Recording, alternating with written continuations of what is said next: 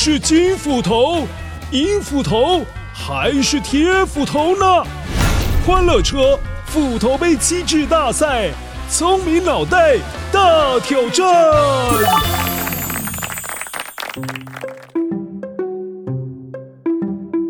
嗨，乖乖，我是稻米与七福神故事当中说故事的维多叔叔。今天还是我来当关主啦。维多叔叔在故事当中曾经说过这段话，你知道吗？最珍惜表现的方式就是把饭吃光光，打勾勾。哎，乖乖，所以你现在有把饭饭吃光光吗？嗯，哦，我听到你说有，很乖很乖。那马上呢就要来考乖乖。下面关于饭的说法。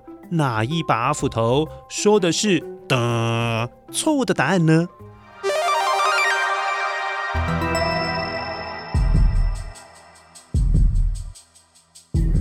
？One，呵呵，Hello Hello，我是金斧头，乖乖，台湾最知名的饭就是卤肉饭啦。那因为“卤”这个字哦，就是山东的简称。所以卤肉饭其实是从中国的山东传到台湾来的一种料理啦。Two，Hello Hello，乖乖，我是银斧头。嘉义的鸡肉饭用的是火鸡肉哦。其实台湾早年根本没有养火鸡，而是在二次世界大战之后，一些在台湾的美国军人将大量的火鸡带进到嘉义。之后才开始出现火鸡肉饭的。Three，哈哈，乖乖，不要听他们乱说。我是铁斧头。在台湾人的习俗当中，如果家里面有小婴儿要诞生了，就会分享油饭给亲朋好友们。但是呢，在很古早的那个年代的时候，油饭里面啊，如果是有加鸡腿或者是红蛋，表示呢，这一次他们生的是男生。但是现在生男生或者是生女生都很好啊，要不要送油饭，或者是油饭要不要加鸡腿，各自决定就好。因为最重要的是分享喜悦的心意是最大的。嘿，乖乖，请你花一点时间选择答案，也可以跟旁边的人讨论一下，究竟哪一把斧头说的是错误的答案。待会维多叔叔就会来跟你分享答案哦。